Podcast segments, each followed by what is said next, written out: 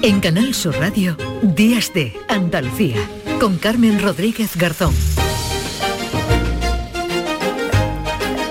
Pues aquí seguimos en Días de Andalucía hasta las 11 de la mañana, dos horas por delante en las que vamos a hablar, por ejemplo, de los precios, de lo que nos cuesta la cesta de la compra, un asunto que ya nos da quebraderos de cabeza para llenar la nevera y la despensa para alimentarnos a diario, pero seguro que ya muchos estarán dándole vueltas a qué poner en la mesa en las cenas de Nochebuena y Nochevieja y sobre todo pensando en cuánto vamos a tener que pagar por ese marisco que a todos nos gusta tener esos días, también el pescado, la carne, las bebidas. Seguro que si se han dado una vuelta por mercados e hipermercados habrán comprobado que los precios no paran de subir más todavía y no es una apreciación desde la OCU. Nos ofrecen cada año algunas recomendaciones para que nuestro bolsillo sufra un poco menos. Pescados y mariscos son los que más encarecen. La gamba fresca de Huelva, fíjense, tiene un precio en Navidad, tendrá que un precio que oscilará entre los 18 y los 67 euros el kilo, con lo que desde el sector lo que hacen es animar al consumidor a que adquiera el producto cuanto antes y lo congele para que resulte más económico de cara a las fiestas navideñas sin que además el producto pierda calidad.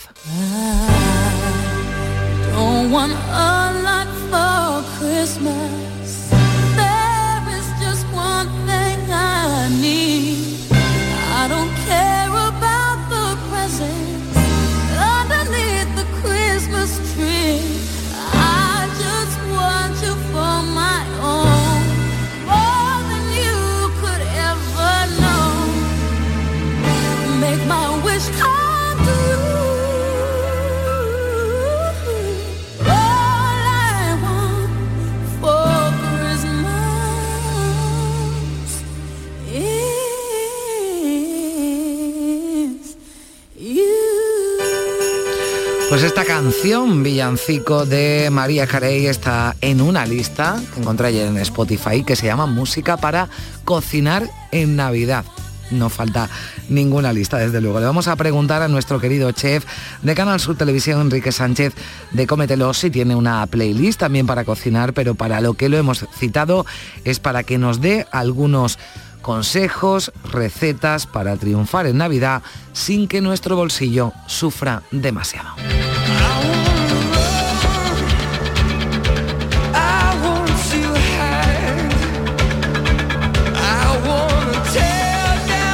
Y este domingo en Días de Andalucía vamos a contarles una historia que estoy segura que, nos va, que, no, que no va a dejarles indiferente. Tiene varios eh, protagonistas, pero el principal se llama Vitali, es un joven ruso que ha huido de su país ante el temor de ser llamado a filas para luchar en la guerra de Ucrania. Una invasión, una guerra que rechaza, como muchos ciudadanos de aquel país, aunque por miedo a las represalias mantienen silencio. Vitali ha vivido la mayor parte de su vida en España, en Sevilla, donde llegó siendo un niño para pasar con una familia una temporada, una familia de acogida que se convirtió en su familia, sin más apellidos. Vitali estudió hostelería en Sevilla, comenzó a trabajar, pero volvió a Rusia para casarse con su novia, con Ana. Siempre quiso regresar a España, ahora con su mujer, un deseo que se incrementó cuando la guerra comenzó. Como decimos, huyó hace unos meses al no tener un visado para entrar a España, voló a Marruecos. Allí él y su familia española han intentado por todos los medios que pudiera viajar a nuestro país sin éxito. Así que Vitalis se ha tenido que marchar a otro país a miles de kilómetros. Va a contarnos su historia y también Carmen, su madre, que estará con nosotros. Conozco esta tierra, conozco este cielo. Y aquí estaba solo antes de conocerte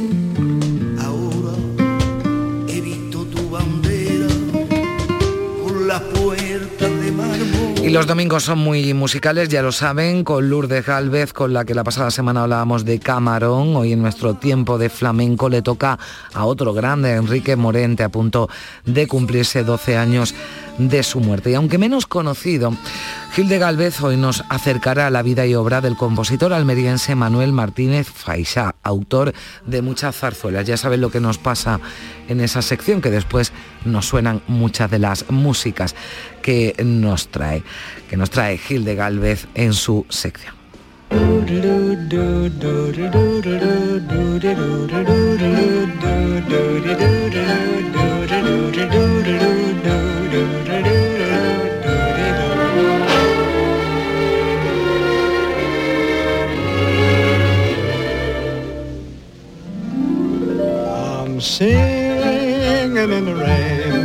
Bueno, pues la canción desde luego esta nos viene hoy al pelo en este domingo lluvioso en Andalucía. Pero si le preguntaran qué película es la mejor de todos los tiempos, seguramente pues eh, cada uno diremos alguna o algunas dependiendo de nuestro gusto. Pero fíjense que hay expertos que basándose en varios criterios que nos explicará después Juan Luis Artacho, elaboran una lista de las 100 mejores películas de todos los tiempos. Lo hace la revista Sight Sounds cada década y hay sorpresas porque Cantando bajo la lluvia, esta que están escuchando, es la décima. Pero les confieso que antes de esta, y en una lista en la que está Ciudadano Kane, Vértigo, 2001, Una Odisea en el Espacio, hay otras muchas que por lo menos para la que les habla son absolutamente desconocidas. Pero para eso viene Juan Luis Artacho y nos habla de qué películas y por qué están en esa lista de las 100 mejores cintas de todos los tiempos. Tenemos mucho más, así que entramos ya en materia en la producción de Días de Andalucía, María Chamorro y Primi Sanz, en la realización desde Sevilla, Pedro Moreno, en Málaga, José Manuel Zapico. Andalucía.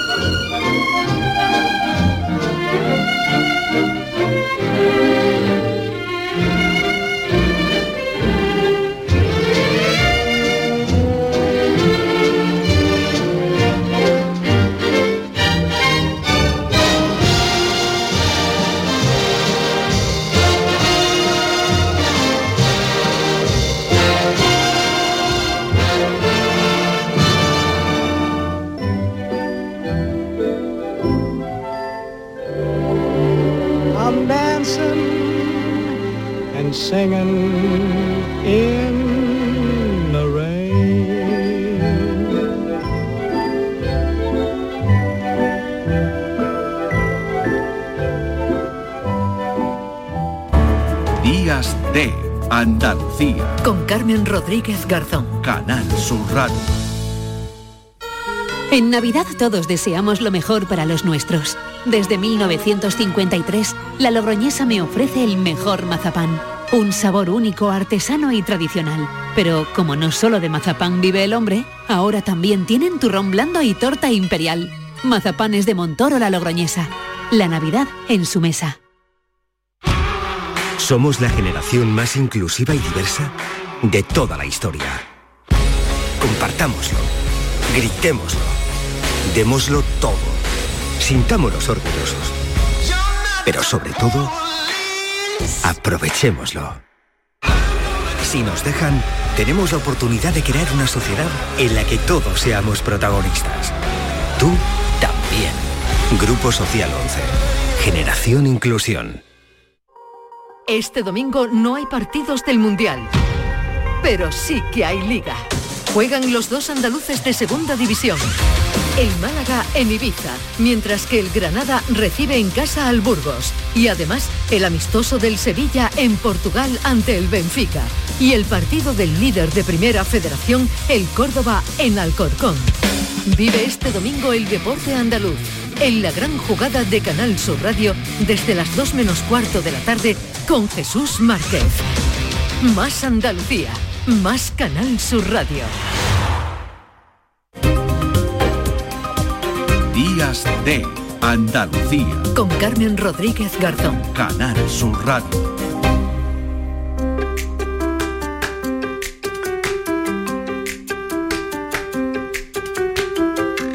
9 y 10 minutos de la mañana es usted de los previsores que ya tienen el congelador, el marisco, el pescado y la carne que pondrá en la mesa en Navidad, pues enhorabuena porque seguro que se ha ahorrado un buen pellizco. Pero sí como la mayoría deja o dejamos todo casi para el último momento, pues prepárese porque como siempre, cuanto más nos acercamos al 24 de diciembre, pues más caro está todo. Y el 2022 ya de por sí ha estado marcado y está marcado por la subida de precios todo el año. Vamos a hablar de este asunto con José Carlos Cutiño, de la Organización de Consumidores y Usuarios de Andalucía. Hola José Carlos, ¿qué tal? Muy buenos días.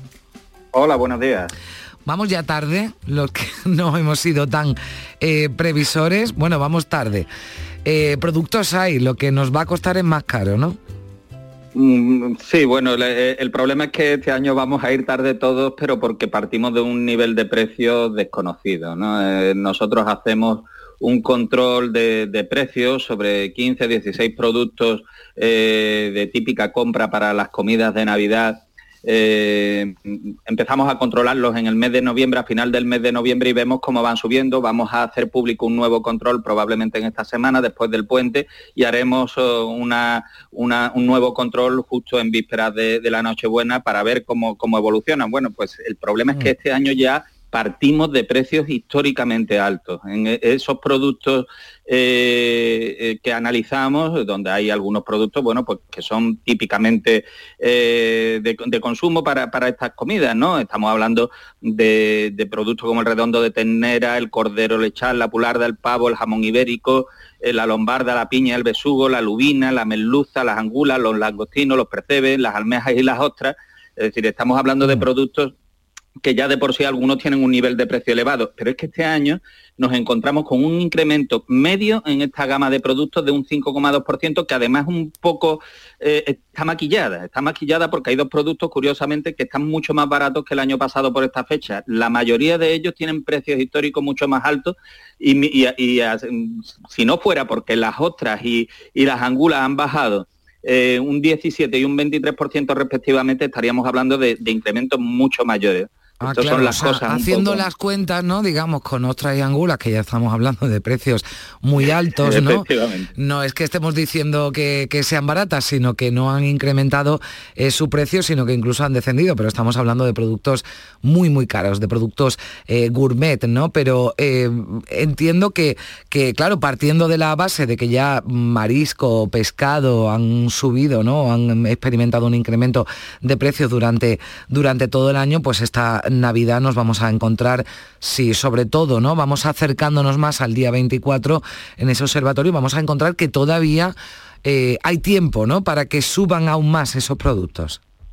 Claro, porque es que si tenemos en cuenta, normalmente eh, eh, los precios suben entre un 5 y un 10% en estas vísperas de, Navidad. Algunos productos que tienen una alta demanda, pues incluso bastante más, ¿no? Eh, ¿Qué es lo que pasa? Que si partimos de un nivel de precio como el de este año, que ya es históricamente alto, ¿eh? Eh, más de un tercio de los productos que hemos analizado están ya en precios históricos, muy por encima incluso de los precios que pudieron alcanzar en plena Navidad del año pasado, pues nos vamos a encontrar con unos precios realmente importantes. Hay que tener en cuenta, fíjate que hay productos, la lombarda ha subido ya un 32% respecto a noviembre del año pasado, la merluza un 16%, el pavo un 14% los percebes un 13, los langostinos un 11. Quiere decir eh, que lo que le metamos ya, mm, bueno, pues eh, va a hacer la cesta pues casi inasumible y o adelantamos compras o buscamos alternativas o vamos a pagar mm. probablemente las navidades más caras de la historia. Bueno, pues eh, ahí queda ese consejo, adelantar las compras, mm, si se puede. Bueno, pues yo creo que ya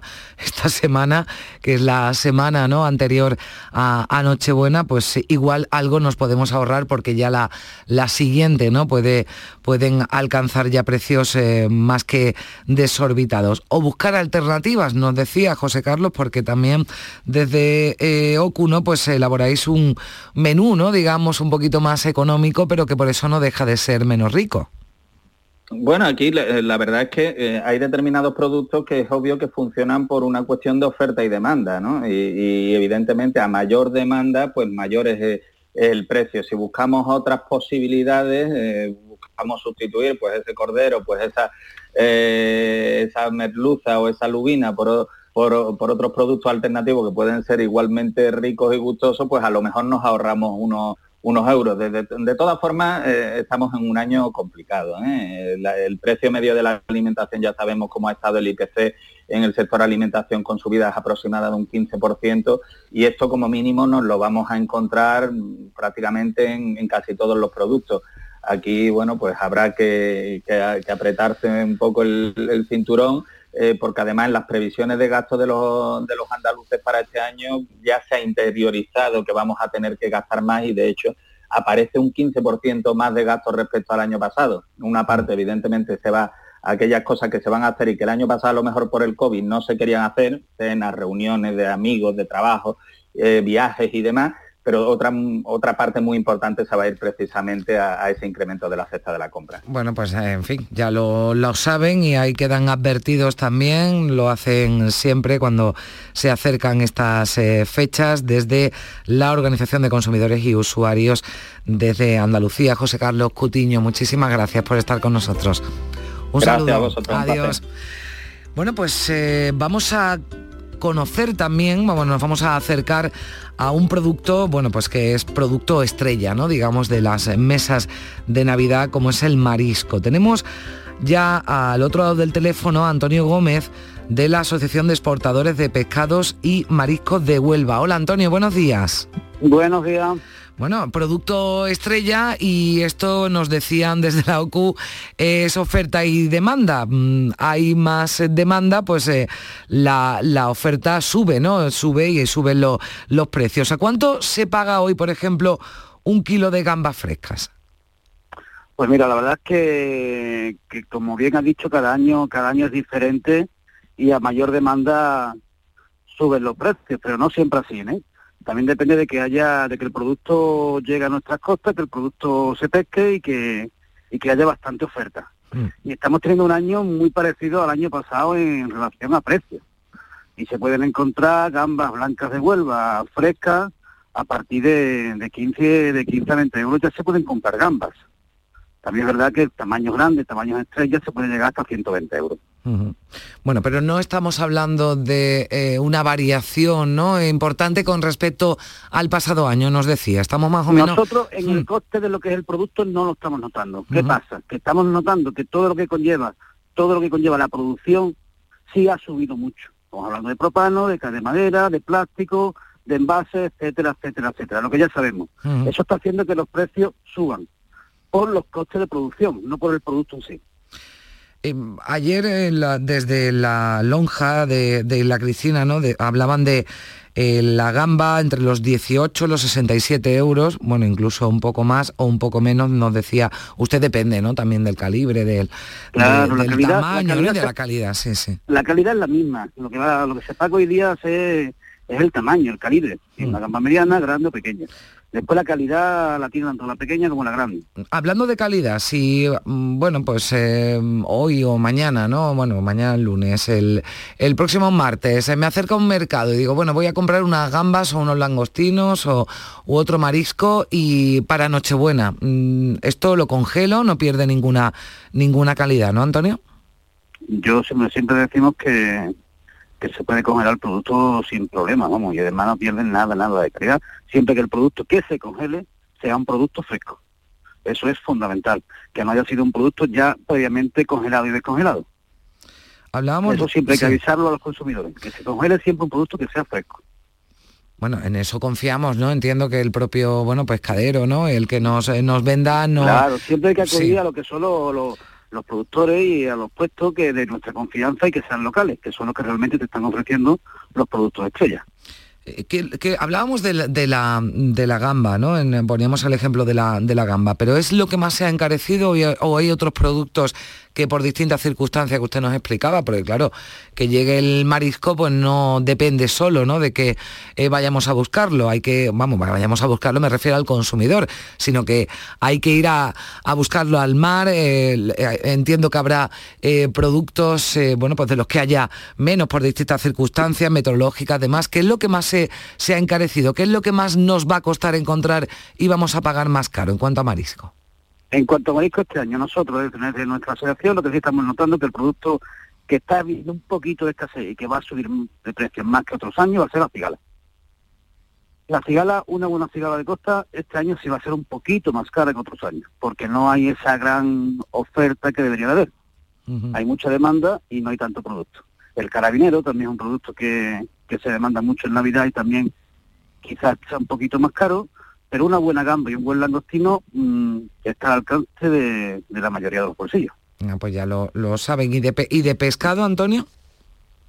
De pescado, por supuesto, sigue demandándose mucho lo que es la dorada, la lubina, un buen pargo, y el pescado sí está un pelín más caro que otros años. El pescado sí, sí varía mucho en Navidad y sí fluctúa mucho en precio. ¿Está eh, llegando mucho marisco y pescado de otras partes? Mm, sobre todo la parte de, Marruecos, Mauritania, sí está entrando, sí está entrando productos, bastante.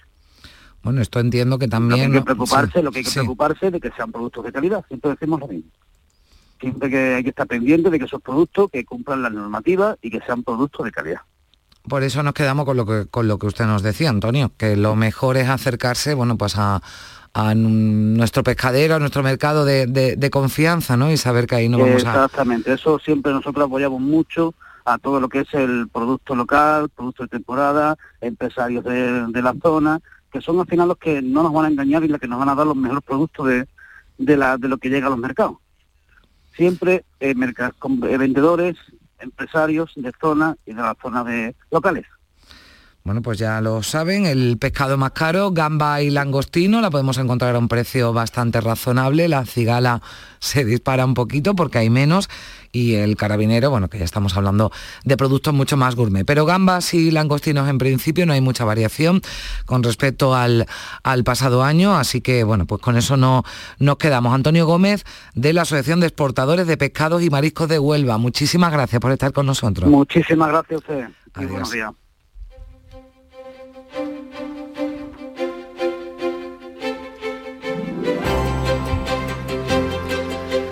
Bueno, pues seguimos ayudándoles aquí en Días de Andalucía a preparar un buen menú, un buen menú navideño sin que se nos dispare demasiado el presupuesto. Hay opciones, hay alternativas alternativas algo más eh, económicas y que seguramente pues se salen un poco de lo tradicional, pero vamos a preguntarle pues a un experto al que ustedes bien conocen, es nuestro chef de Canal Sur Televisión, Enrique Sánchez de Cómetelo. Hola, Enrique, ¿qué tal? Muy buenos días. Hola, buenos días, ¿qué tal? Pues nada, encantada de saludarte para que nos des alguna receta, algún consejo para estas navidades y no arruinarnos, Enrique. Sí, bueno, mira, eh, eh, yo suelo decir una frase que es que la cocina es un mundo libre. Y, eso hace que, al final podamos adaptarnos o, buscar esas recetas que al final, más que alimentar, fíjate, nos emocionen, porque yo creo que estamos en una época del año en que cuando nos sentamos a la mesa tenemos que emocionarnos un poquito, ¿no? Por ejemplo, recuperar, ¿no? Alguna alguna receta, ¿no? Familiar, algo así que, bueno, que no sea lo habitual, pero que, sea algo más, más económico, ¿no? Alguna. Efectivamente. Sí. Mira, yo, te pongo un ejemplo, por ejemplo, en mi casa, para que tú veas, eh, nosotros las fechas estas nunca falta, por ejemplo, en la cena de Nochebuena, un tazón de puchero con fideo. Porque era un plato que nos hacía mi madre de chico y claro, como todos vivimos fuera ya de casa, siempre que volvíamos nos decía mi madre, oye, ¿qué os apetece? Y nosotros decimos, mamá, a lo que sea, pero un, poquito de puchero, por favor. Y, entonces tú lo piensas y dices, madre mía, pero si ese día lo que pega era pues eso, lo típico, chacina, embutido, tal. Bueno, pues nosotros un tazoncito al menos de puchero tiene que haber. Bueno, porque pues al final es algo emotivo. Claro, pues podemos, podemos poner la excusa, ¿no? Si no andamos muy bien de dinero. Eh, el marisco está muy caro, decimos, esta, esta noche buena vamos a hacer una cena de emociones, Vamos a, recordar algunos platos eh, eh, emotivos. Mira, nos decía ahora Antonio Gómez de la Asociación de Exportadores de Pescados y Mariscos de Huelva, nos decía que la cigala disparada, que nos olvidemos de la cigala, que además hay poca, el carabinero, bueno, también, pero decía, bueno, gamba y langostino están a un precio más o menos es razonable. Pero cuando le preguntaba por el pescado decía disparado. Claro, mm, ¿qué pescado, por ejemplo, está rico, que a lo mejor no es el, el más eh, conocido, más famoso, ¿no? Digamos, para, para esta época como un besugo, una merluza, no tan caro, pero que lo podemos hacer también, también rico, como plato principal? Pues mira, nos podemos ir a, pescados, por ejemplo, al final no es, muchas veces ya no es el pescado que comimos, sino cómo lo preparamos. Y por ejemplo, podemos irnos a, unos tacos de pez espada, por ejemplo. Eh, se pueden hacer unos tacos de pez espada sobre unas patatas panaderas y después hacerle, imaginaros, una, una vinagreta de berenjenas asadas y se le pone eh, por encima justo cuando le vamos a la mesa. Podemos hacer unos timbales eh, bueno, timbales parece que estoy hablando de música, pero eh, lo que imaginaros, por ejemplo, al final he jugado un poco también con la estética del plato, o a mí me gusta mucho jugar con, con ingredientes que decimos en cocina que engrosen o que aumenten la receta. Y tú dices, oye, es que por ejemplo, pues no sé, la lubina se, pone un poquito cara. Puede ser lubina de estero, puede ser lubina de, de piscifactoría, que también son más asequibles, pero pues imagínate, por ejemplo, hacer unas mil hojas de lubina. Y tú dices, bueno, unas mil hojas de lubina, eso hay que ser un, fiera para llevar a la mesa. No tanto, no tanto, no hay que ser tan fiera. Al final, ¿qué te gusta? Siempre pensar en lo que te guste. Oye, pues mira, yo creo que a todos los comensales le va a gustar pues unas buenas patatas panaderas, por ejemplo. Y yo creo que a todos los comensales, pues igual le puede gustar bechamel. Oye, pues la bechamel es algo que engorda una receta. Oye, pues vamos a coger filetitos de lubina, ponemos una capita de patata, un filetito de lubina, le ponemos un poquito de bechamel, le ponemos un poquito de perejil, ajito, lo que queramos, y lo gratinamos al horno. Y ya tenemos una lubina gratinada. Mm, pues eso lo podemos hacer igual con el pez Qué bueno, yo, estoy aquí apuntando, ¿eh? Ya estoy aquí apuntando porque eso suena muy bien, esa lubina además al horno con ese lomo de lubina que ya eh, es un plato que sale directamente, que no hay que eh, prepararlo, sino que se prepara ya previamente y se, y se coloca en, la, mesa.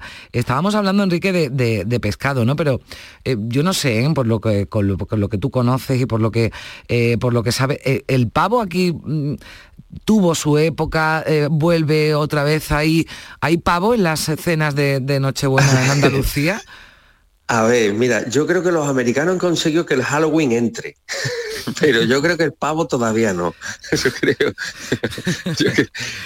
Hay, hay pavo, hay pavo, pero muy poco, muy poco. O sea, el cordero de banca en, estas fechas, el cordero de banca al pavo, mm, por, goleada. Eh, además que el pavo Fíjate que, yo estuve viviendo en Estados Unidos y el pavo, mm, que he comido mucho pavo, es lo que quiero decir, vamos. Y, el pavo tienes que cocinarlo muy bien para que te quede jugoso. Sí, si no queda muy seco, ¿verdad? Queda una, una carne muy seca. El pavo queda una, carne que dice, pon, un pavo y algo de bebé, por Dios. que, te van gollipar, como le digo yo a mis niños. Que el pavo, hombre, hay, hay formas, ¿no? Y, quien quiera cocinar pavo, yo muchas veces incluso digo, mira, no te vayas a un pavo entero, que al final a lo mejor compra un buen muslo de pavo, que es una parte más jugosa, y en lugar de hacer un pavo entero, pues haz tres muslos de pavo al horno. Eh, incluso hay pues la, clásica receta en la que por encima se le ponen lonchas de bacon, ¿no? Para que mientras está en el horno ese, ese bacon vaya soltando jugosidad. Pero yo, verá, es que yo creo que conmigo con el pavo pinchas en hueso. No, no, no, pues yo, por eso te pregunto. Yo, prefiero, tenemos en Andalucía un pollos de corral, que eso quita el sentido, y un buen pollo de corral asado al horno con una buena marinada o con un buen adobo, que fíjate, hay un truco muy bueno, y es hacer una marinada, la típica pues a lo mejor que nos guste, ¿no? Mira, es que en mi casa nos gusta el comino, el, orégano, bueno, pues te coges en un cuenco un poquito de aceite de oliva virgen extra, y le pone pues una cucharada de orégano, un poquito de comino, le puedes poner tomillo seco, eh, si te gusta un poquito de romero, que tenga sabor, que tenga... Y eso lo mezclas y cuando tienes el pollo entero, por el lado, digamos, donde está el culete del pollo, para que nos entendamos, por ahí le haces un cortecito y le levantas un poco la piel. Oye, y es un día para cocinar, para mancharse. Entonces, si quieres te pones un guante, no pasa nada, pero te llenas las manos con ese adobo y metes la mano entre la piel y la carne del pollo. Y por ahí vas metiendo la mano y, lo llenas de ese aceitito justo por la carne, pero sin quitarle la piel. No sé si me estoy explicando. Sí, sí, sí, sí. Yo ¿Vale? Entre, entre la piel del pollo y la carne. O sea, sin quitársela, sino que ahí dentro, pues le dejamos ahí eso que hemos preparado, ¿no? Previamente, que nos decía. Eso es, aceitito que tiene sabor. Hay quien lo hace con mantequilla. Oye, pues yo le pongo en vez de aceite mantequilla. Bueno, libertad, hay libertad. Y, entonces simplemente después lo que vamos a hacer es un truco y es que hay un ingrediente en la cocina que consigue que las pieles de los asados, ya sea pollo, cordero, cochinillo, la que sea, quede muy crujiente, que es el ácido cítrico. ¿Y dónde está el ácido cítrico? En el limón. Entonces cogemos, le exprimimos un buen chorreón de limón al pollo por encima, un poquito de sal, pimienta, pum, y lo metemos al horno. 185 grados, dependiendo del tamaño del pollo, pero vámonos a una hora, hora y cuarto. Entonces te sale un pollo crujiente, crujiente por fuera y que cuando tú plas, le cortas, está la carne empapadita con ese adobo. Y eso es, yo creo que queda mucho más jugoso que, por ejemplo, que un pavo. Yo creo que hay algunos ya que han descartado el pavo, ya directamente escuchándote a ti hablar de, ese pollo que es rico, bueno, esos consejos que nos has dado también para, para, para pescado, para, bueno, pues eh, plato principal y la cocina de emociones, que eso está muy bien, Enrique, que hay que poner en la mesa, son fechas además, bueno, pues de, muchos recuerdos, de muchos sentimientos y está bien, ¿no? Que también en la mesa y que seguramente nos va a salir algo más barato, pues esas sopa, ¿no? Que hacía eh, tu abuela, ¿no? O, o, aquella receta, ¿no? Cualquier guiso, ¿no? Que puede también comerse. Sí, Mira, y, yo si me permite, una cosa que lo has dicho tú y, me parece que es un acierto brutal y yo lo recomiendo siempre en esta fecha es pensar cosas que se puedan dejar hechas con antelación mm. y que o solo se metan en el horno o que se lleven a la mesa y se pongan en la mesa, porque al final no se trata de que todos disfrutemos y haya una o dos personas eh, en la cocina sacrificado. Que pensemos en recetas que se puedan dejar para ¡pam! Solo darle el toque final de, preparación. Bueno, pues pensar un poquito, que todavía hay tiempo y hemos eh, querido también que nos dé esos consejos maravillosos siempre Enrique Sánchez, chef de Canal Sur Televisión, en Comételo, donde pueden, donde pueden verlo y seguir apuntando como hemos hecho hoy. Enrique, muchísimas gracias, un abrazo fuerte. Siempre a vosotros, gracias y besos para todos. 9 y 32. Días de Andalucía. Con Carmen Rodríguez Garzón. Canal Sur Radio. ¿Sabías que Rica es para todos los públicos? Ven, aprovecha las ofertas de este mes y compra como un profesional. Envíos gratis a partir de 50 euros. Estamos en el Polígono Industrial Aeropuerto y en solarrica.com. Compra sin salir de casa. La Diputación de Sevilla actúa contigo. Con el plan contigo, para reactivar la economía y el empleo en toda la provincia. 470 millones de euros en empleo e inversión. Actúa contigo. 470 millones de euros para generar empleo y dar apoyo a las empresas de la provincia. Una inversión histórica para nuevas obras e infraestructura. Plan contigo, Diputación de Sevilla.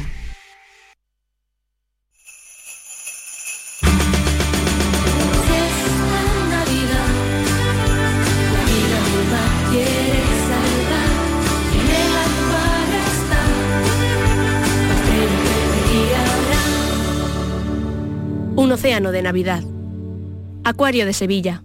Sí, sí. Tu mejor amiga. La que se lió con tu novio en el instituto. Se acaba de comprar el coche que tú querías. El que visteis en Driveris. Y tú buscando adornos para el árbol. Solo en diciembre, en Driveris, tienes 100 coches a precio de liquidación, con descuentos de hasta 8.000 euros, con la misma garantía y calidad de siempre. Date prisa, hay muchas buenas amigas sueltas.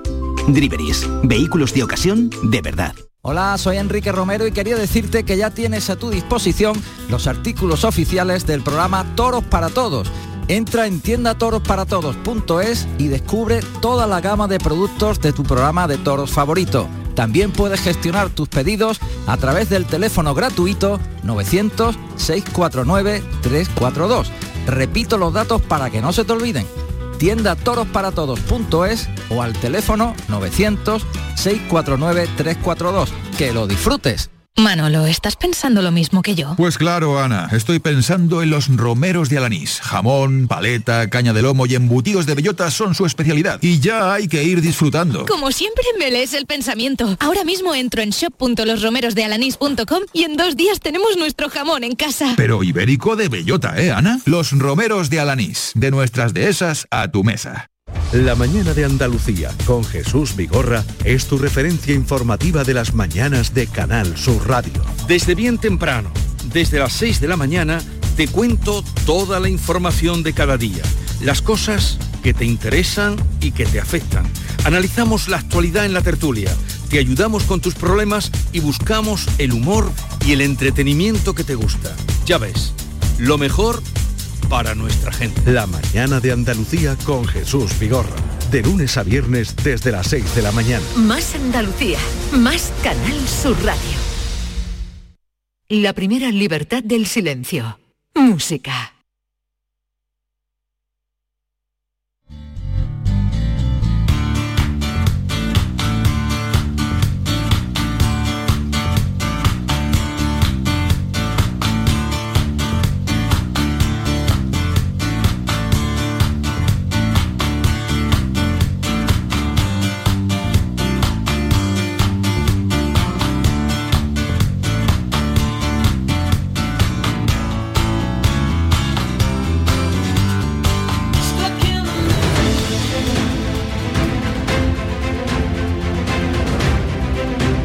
Bajo el cielo de Andalucía. La primera libertad del silencio vendrá justo después de Bajo el cielo de Andalucía. No pasa nada, son las cosas del directo. Se nos, eh, claro, Gil de Galvez lo, me lo imagino yo ya corriendo hacia, hacia el estudio diciendo todavía no me toca, no, le toca a Manuel Navarro, al que ya saludamos. Hola Manuel, ¿qué tal? Hola, buenos días. Buenos días, Manuel. ¿Qué hay? Supongo que Galve ha dado un salto. Sí, ha dado un salto bien, bueno, ya está. Así, así, así he ido. Ah, mira, mira, aquí está, aquí está por aquí. Me he puesto de los nervios. Estaba con el té y se me ha caído encima. Bueno. Tirado de zapico. Exacto. Bueno, pues ahora iremos, ahora iremos contigo. Vamos con, con Manuel, que dais ya saludados los, los dos. Muchísimas gracias, como siempre, por estar aquí con nosotros. Bueno, Manuel, vamos a hablar de, de un robo, ¿no? De un expolio. Además, un expolio que ha durado mucho tiempo, del que se llevaron eh, cosas importantes se han recuperado, están expuestas, hablamos del eh, yacimiento de Aratis. Así es, Carmen. Hablamos de una de las grandes operaciones de recuperación de patrimonio histórico en España y ciertamente esta semana hemos tenido la ocasión de hablar eh, primero con la Fiscalía General del Estado, eh, con la mm, Sala de Medio Ambiente, que es la que llevó directamente las actuaciones, y luego hemos vuelto a estar con el equipo de arqueólogos que hizo la actuación pericial y ahora la exposición que se puede ver en el Museo Arqueológico de Zaragoza, en la Plaza de los Sitios, eh, bueno, pues que va sobre esta historia que desgraciadamente es más habitual de lo que nos gustaría, porque el, peligro del ataque y del expolio del patrimonio arqueológico, del patrimonio histórico en general, es muy alto, ¿no? Esto es una cosa que me gustaría señalar y reseñar antes de, entrar en materia, ¿no? Y es que a veces se, se, toma en broma que las personas utilicen detectores de metales, que son unas herramientas que están completamente prohibidas por la ley. Es decir, no se puede utilizar un detector de metales, nadie puede usar un detector de metales sin una autorización expresa especialmente en Andalucía, ¿no? que están completamente prohibidos. ¿no? O sea, esto que vemos, eh, Manuel, en las playas, que van con un aparatito, tal, eso no, no está permitido, como nos dice, salvo que, que haya una autorización previa. Sí, para que te hagas la idea de lo complicada que es la autorización, eh, en la Universidad de Jaén, en, el departamento que tienen dedicado al estudio del, del mundo ibérico, para una investigación sobre la batalla de Baécula que se necesitaban los detectores para encontrar las balas que usaban los romanos, los glandes y las chinchetas que llevaban en, los zapatos, en las caligaes, y se necesitaban los detectores de metales, tuvieron que hacer un procedimiento de autorización verdaderamente largo y, complejo, porque es muy importante que los oyentes entiendan que de lo que se trata es de proteger el patrimonio y el contexto del patrimonio porque ahora vamos a hablar de un patrimonio que mm. se ha recuperado, pero lo que es irrecuperable completamente es el, contexto, eh, el, entorno del sitio, las pruebas tal y como quedaron, digamos, como la ha dejado la tafonomía, como la ha dejado el paso del tiempo, y, si no pasan a manos de científicos directamente, pues un verdadero desastre porque lo que se pierden son informaciones, ¿no? Claro. Para que te hagas una idea, nos decía el, fiscal el otro día que en, un caso, en una cueva del Pirineo, ha habido ser una cueva que fue destruida y, la condena ha ascendido a 25 millones de euros a los destructores de la cueva, una cueva que no tenía materiales preciosos, que simplemente se han destruido con textos científicos. Y, la, y, ha sido 25 millones el tema, o sea, imagínate, ¿no? Claro, lo que nos vienes a decir es que, bueno, por ejemplo, esos cascos, ¿no? Cascos calcídicos que, se han recuperado. Está bien, claro, y ese sin duda tienen un gran valor, pero ¿dónde se encontraban? Eh, ¿en, qué, ¿En qué situación? ¿no? Todo lo que, lo que hay alrededor, eh, claro, todo eso no lo puede tocar cualquiera, ¿no? Que em, no nos imaginamos, bueno, pues entrando lo que, lo que decía, ¿no? En una cueva o en una pirámide, ¿no? Y cada uno cogiendo allí lo que le parezca y, y, cargándose todo lo que hay, ¿no? Todo lo que hay alrededor. Claro, tú piensas, imagínate que hoy en día incluso del, yacín, del propio sedimento, se puede obtener información biológica de las personas o de los animales que hubo Se extrae ADN del sedimento de las cuevas, por ejemplo, ¿no? Con lo cual, si cualquiera entra en un yacimiento arqueológico eh, y, lo remueve, solamente con removerlo ya está destruyendo parte de esa información científica, que puede ser una parte esencial o contaminándola. Y que decir tiene si se llevan las piezas y, con las, y las piezas luego las recomponen. Pues claro, como te puedes imaginar, en el caso de, Aratis, de este yacimiento de, de Aranda de Moncayo, los cascos no habían aparecido completos. Los cascos son unas piezas que han llevado un proceso eh, desde que fueron depositados, que probablemente fuera un depósito funerario, en el 200, en el 300, en el 100 antes de Cristo, hasta que son extraídos de, manera irregular del, yacimiento en el año 1993. Con lo cual esos cascos están eh, aprisionados, están machacados, están en unas condiciones que, necesitan una restauración hmm que fue hecha para eh, conseguir ser vendido, porque claro, el objeto de los expoliadores en este caso, este es un expoliador muy profesional, que llega a comprar el suelo del yacimiento, o sea, llega a comprar la parte baja de la ciudad de Aratis, eh, para meter una máquina y destruir las murallas y, y, bueno, y excavarla y, expoliarla, ¿no? Claro, pero a esto nos preguntamos también cómo se puede, cómo no está protegido, ¿no? Ese suelo, cómo está a, la venta, ¿no? Y cualquiera, eh, bueno, pues como este expoliador, ¿no? Se puede hacer con él. En aquel momento no había sido declarado bien de interés cultural, no tenía medidas de protección porque no estaba catalogado, no estaba excavado. Evidentemente, los expoliadores habían pasado con los detectores, habían detectado un gran número de piezas metálicas, eh, pensaron aquí hay un gran botín y lo que cogieron y lo que fueron y mm. compraron el, suelo del yacimiento y metieron máquinas, ¿no? Claro, pero eso, evidentemente mm. despierta, despierta la suspicacia del concejal de cultura del, pueblo que se pone en contacto con la administración, pero aquello queda un poco en agua de borraja. Ya sabe que a veces los temas burocráticos y demás de patrimonio, pues se enredan en trámites, en cosas y aquello eh, se olvida, ¿no? Y se olvida hasta 10 años después o más que es en Alemania, cuando estos cascos van a aparecer en una subasta, porque su propietario, eh, que es un tipo, es que la historia realmente es de película, que es un señor que se había hecho millonario gracias a la venta de apartamentos en el Berlín Este, después de la caída del muro, y en fin, y que parece que unas relaciones muy, muy complejas y muy alambicadas con los poderosos de Alemania, y este señor que había hecho un museo de armas y tal, al, su fallecimiento es cuando empiezan los cascos a subastarse. Y ahí es donde eh, salta la liebre y es donde las autoridades eh, alemanas se ponen en contacto con las españolas.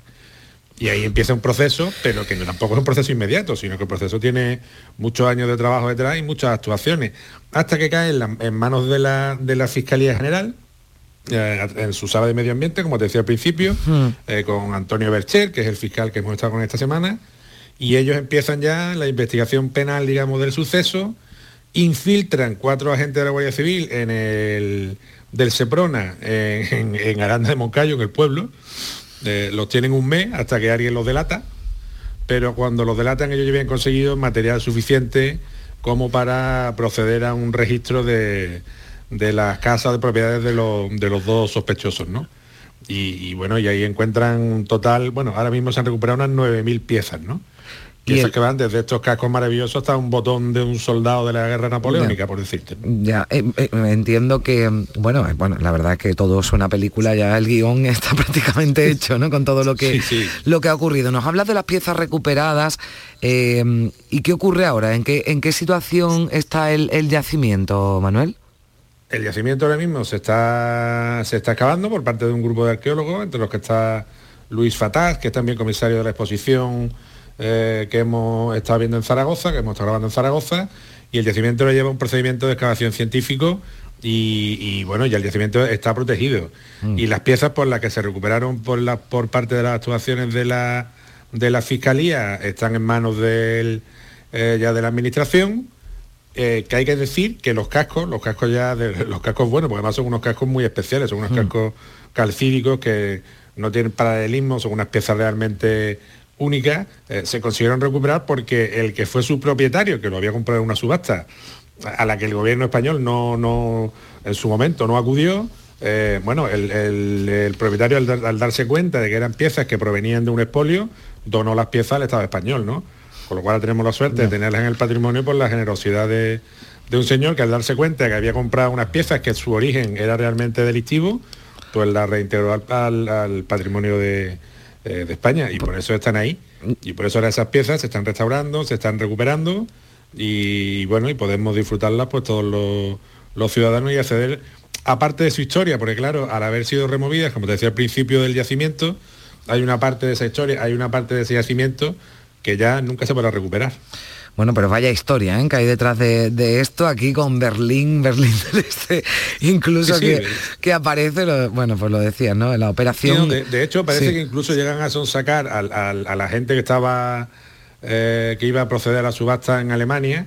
Parece que uno de los investigadores alemanes de una institución alemana consigue sonsacarlo llevándoselo de copa, es decir, la fuerza de la lengua. sí, sí, a fuerza ya. Entonces este es el que confiesa que los cascos efectivamente venían de España, ¿no? Bueno, y ahí ya- es donde empiezan las actuaciones. O sea, más de película no puede ser Yo ya ¿no? estoy viendo, Operación Helmet, ¿no? Se llama la operación, Operación aquí. Helmet 1 y Helmet 2, sí. Exactamente, ya lo, ya, ya, lo, ya lo estoy viendo. Bueno, Manuel, un placer como siempre con estas historias que nos, que nos traes, eh, bueno, pues bajo el cielo de, de- de Andalucía. Hoy no sé por dónde andarás, pero no estás en el estudio de, de- Málaga, te hemos escuchado bien, pero bueno, ha habido algún problemilla por ahí, que pedimos disculpas Sí, a nuestros oyentes, pero... Al principio me oía yo un poco, sí. me- sí, estábamos de vuelta justo de, de Madrid Zaragoza que llegamos anoche, sí. Bueno. O sea que- Manuel, pues de un, placer como siempre. Nos saludamos la próxima semana. Un abrazo, adiós. Un abrazo, Carmen, hasta luego. Días de Andalucía. Con Carmen Rodríguez Garzón. Canal Sur Radio. La primera libertad del silencio. Música. Bailando así como en Madrid, en exagerado, un pirulín en los de allí, por lapona te has ganado. Ay, mi chulón, ciñete más y no me pierdas el compás. Varios concursos he ganado y más que un taxi he marcado. Ahora sí, José Manuel Gil de Galvez, ¿qué tal? Buenos Buen- días. Buenos días, ¿qué tal? Buenos días de nuevo. Ahora sí, ya es tu turno. Eh, claro, pero a mí me ha sorprendido en que empecemos, que empecemos con esto. ¿Qué te parece? Fíjate Un esto. chotis. ¿Qué es esto que estamos escuchando? José Bueno, vamos a ver, esto es un, un chotis del autor que traemos hoy, un autor de Almería maravilloso, Manuel Martínez Faisá, eh, que se denomina Ay Chaquetón. Y además, bueno, como estuvimos hablando hace un par de semanas de Ortiz de Villajó, pues Sí. mm, estoy un poco enamorado del contexto de Almería de estos tiempos. Y bueno, y además de repasar a este autor un poquito, pues ponerlo en su contexto con el propio Ortiz de Villajó y con el maestro José Padilla también, ¿no? Que son, son coincidentes en fecha, los tres almerienses y tres fuera de serie, ¿no? Ay, chaquetón se llama esto que estamos escuchando. A ver, dale, dale. Efectivamente. Bailando así como en Madrid, en un Bueno, Martínez Faisá se distinguió por, por eh, la música, por la zarzuela, por los cuplés, la revista musical, ¿de acuerdo? Ten en cuenta que también hizo un catálogo de música, digamos, más, más académica, por decirlo de alguna forma, pero esto era un, un, digamos, un, un nicho de, de mercado y lo que le daba de comer a muchos compositores, ¿no? En España, porque bueno, la industria de la zarzuela y, de- y del espectáculo musical en los años 20, 30, 40, 50 era muy potente y realmente lo que, le- lo, lo- lo que lo- les alimentaba, obviamente, ¿no? Y hay una producción enorme. En España tenemos una producción de este tipo de, de- de piezas enorme.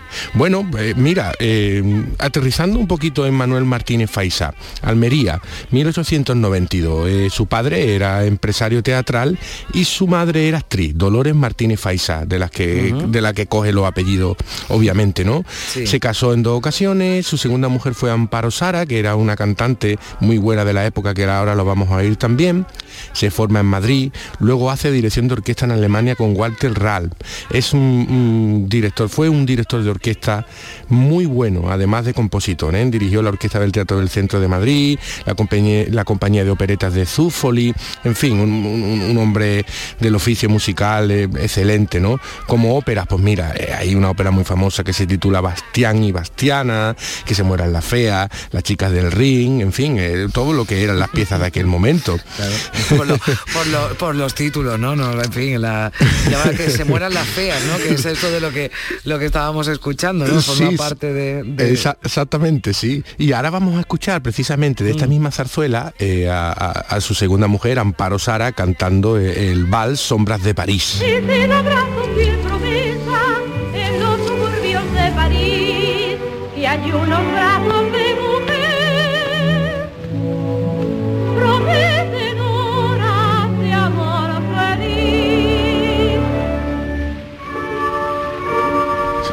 Fíjate eh, cómo se oye el disco de vinilo, ¿no? Lo sí, oyes, sí, ¿no? sí, sí, bueno, ese, ese ruido, ¿no? Que, que lo sí, y el de pizarra de antes, ¿no? Eh, Ahí, ahí lo tienes, porque estos son eh, grabaciones de ese momento y por eso si los oyentes oyen algún saltito, mucho ruido de fondo, mucho murmullo, Claro, esto no está grabado en estudio, no, vamos, no. en estudio de los de ahora. es- Esto puede tener 100 años perfectamente. Sí, sí, sí.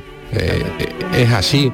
Bueno, mira, eh, fíjate, eh, el contexto de Almería, Manuel Martínez Faisá, que nació en el año 1892, Padilla en el 87, Ortiz de Villajó en el 98. Eh, estamos dentro de, de- de- de un- de una marca, de un tiempo muy concreto. Fíjate tú, por ejemplo, he Pero esto forma parte de la casualidad, ¿no? Entiendo también, ¿no? Que Bueno, yo, yo creo, yo, yo creo que unos compositores tiran de otros. Al final, cuando vas analizando hechos concretos en sitios concretos eh, y además eh, hay cosas en las que trabajaron juntos, en fin, al final no es todo casual, obviamente, ¿no? Eh, yo he sacado un ejemplo, por ejemplo, en la tempo- en temporada 30-31, eh, en la prensa dice Manuel Martínez Faisá triunfa en Madrid. El mismo año Padilla vuelve a Almería después de sus grandes éxitos internacionales. Bueno, ya sabes tú, la Va- Valencia, la, la Violetera, el Relicario, al final oiremos algo. Y si Ortiz de Villajó triunfa en composiciones de la canción andaluza y introduce el charleston en España. Y, esto eh, vamos ahora a, oír en secuencia eh, tres piezas de los tres compositores distintos, Sí. te la voy a ir comentando, y le vamos a poner, bueno, una sintonía a, a- a la Almería, de, la los, Almería, de los años 30. Sí, sí. ¿eh? que es importante que esto se, se- se conozca. Si te parece, vamos a oír primero un super, un gran tema que hizo Manuel Martínez Faisá, eh, el pasto doble, pa- paso doble, Pastora Imperio de eh, la zarzuela A Vivir del Cuento, que la dirige él mismo, esta pieza que vas a oír. Torero de cartel, tal como sueña ni más que una, Pastor imperio, puso Dios en su pie, color de nardo blancor de luna, pastor imperio, tu boca es un rubí, dos esmeraldas, tus ojos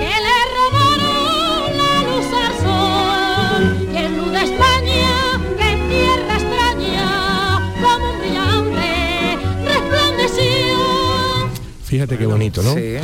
Nos dibuja unos años 30 muy, muy... Nos traslada desde luego a esa Totalmente, época, sí, sí, totalmente. Bueno, mira, del maestro Villajó, eh, a ver, eh, ya sabes tú que hablamos que es Fue, el que... bueno, iba a decir protagonista de la última semana, no, porque lo dedicamos al, al himno de Andalucía, pero la anterior, antes de el, el último de noviembre, estuvimos hablando de Ortiz de Villejos. Exactamente, que es el que, eh, bueno, desarrolla la canción andaluza que luego se transforma en canción española y es el que introduce el charleston, los ritmos de charleston en, en España gracias a un amigo que era médico que andaba por ahí por el mundo y le contó lo que se estaba dando en otros sitios, ¿no?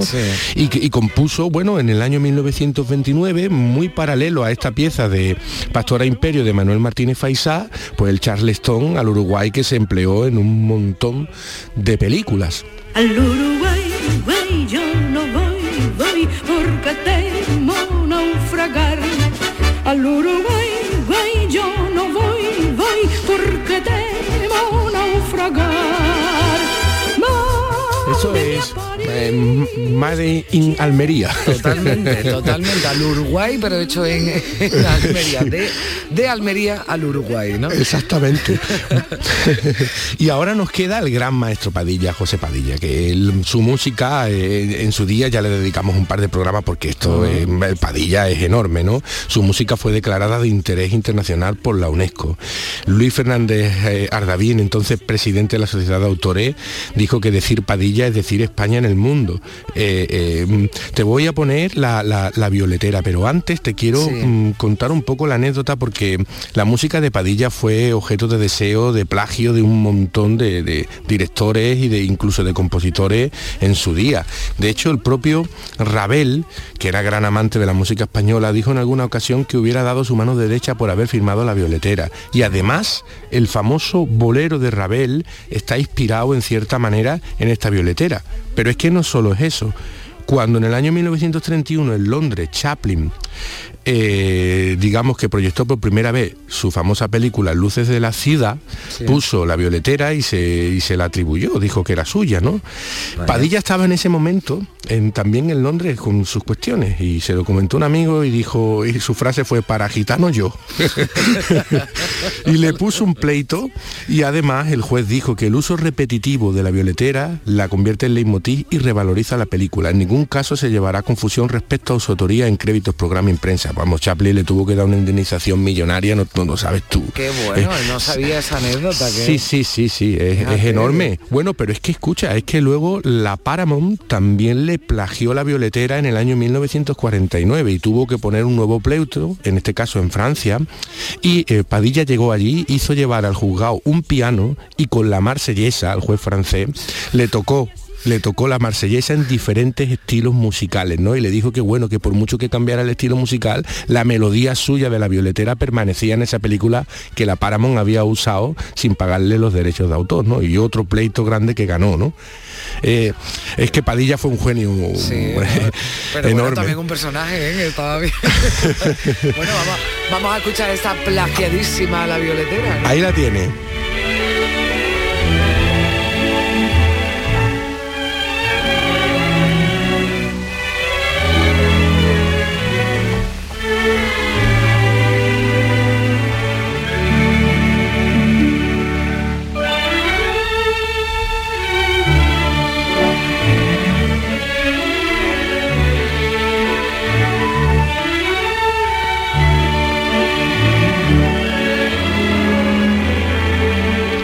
Esto es Fíjate lo que, que- suena en la película de, de Chaplin. Sí, luces, sí, sí. ¿no? Este, este mismo que he mandado es Sí. el track de la película de Chaplin, de Luces de la Ciudad. Porque Bueno, claro, esto... Chaplin que lo había hecho él, pues bueno.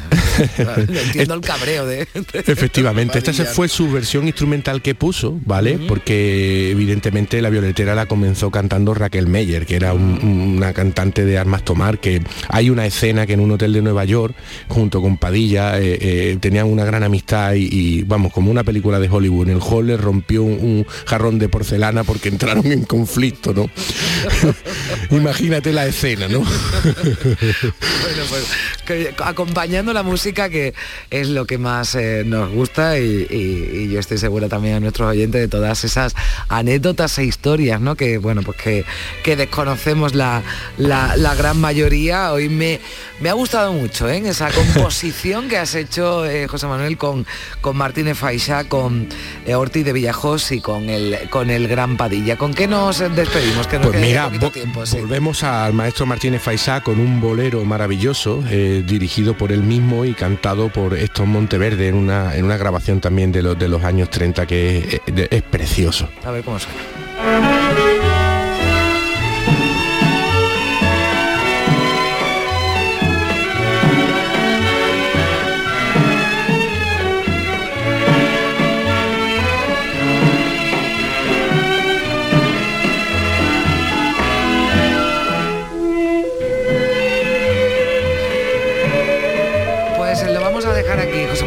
Vamos a llegar a las 10 de la Sí. mañana con esta música, pero antes, eh, bueno, pues despedirte y nada, la Mm. próxima semana nos, nos hablamos. Dime. Sí, mira, te, te vamos a pinchar, que me dices Zapico por aquí para acabar, eh, La Violetera con Raquel Meyer. Ah, bien.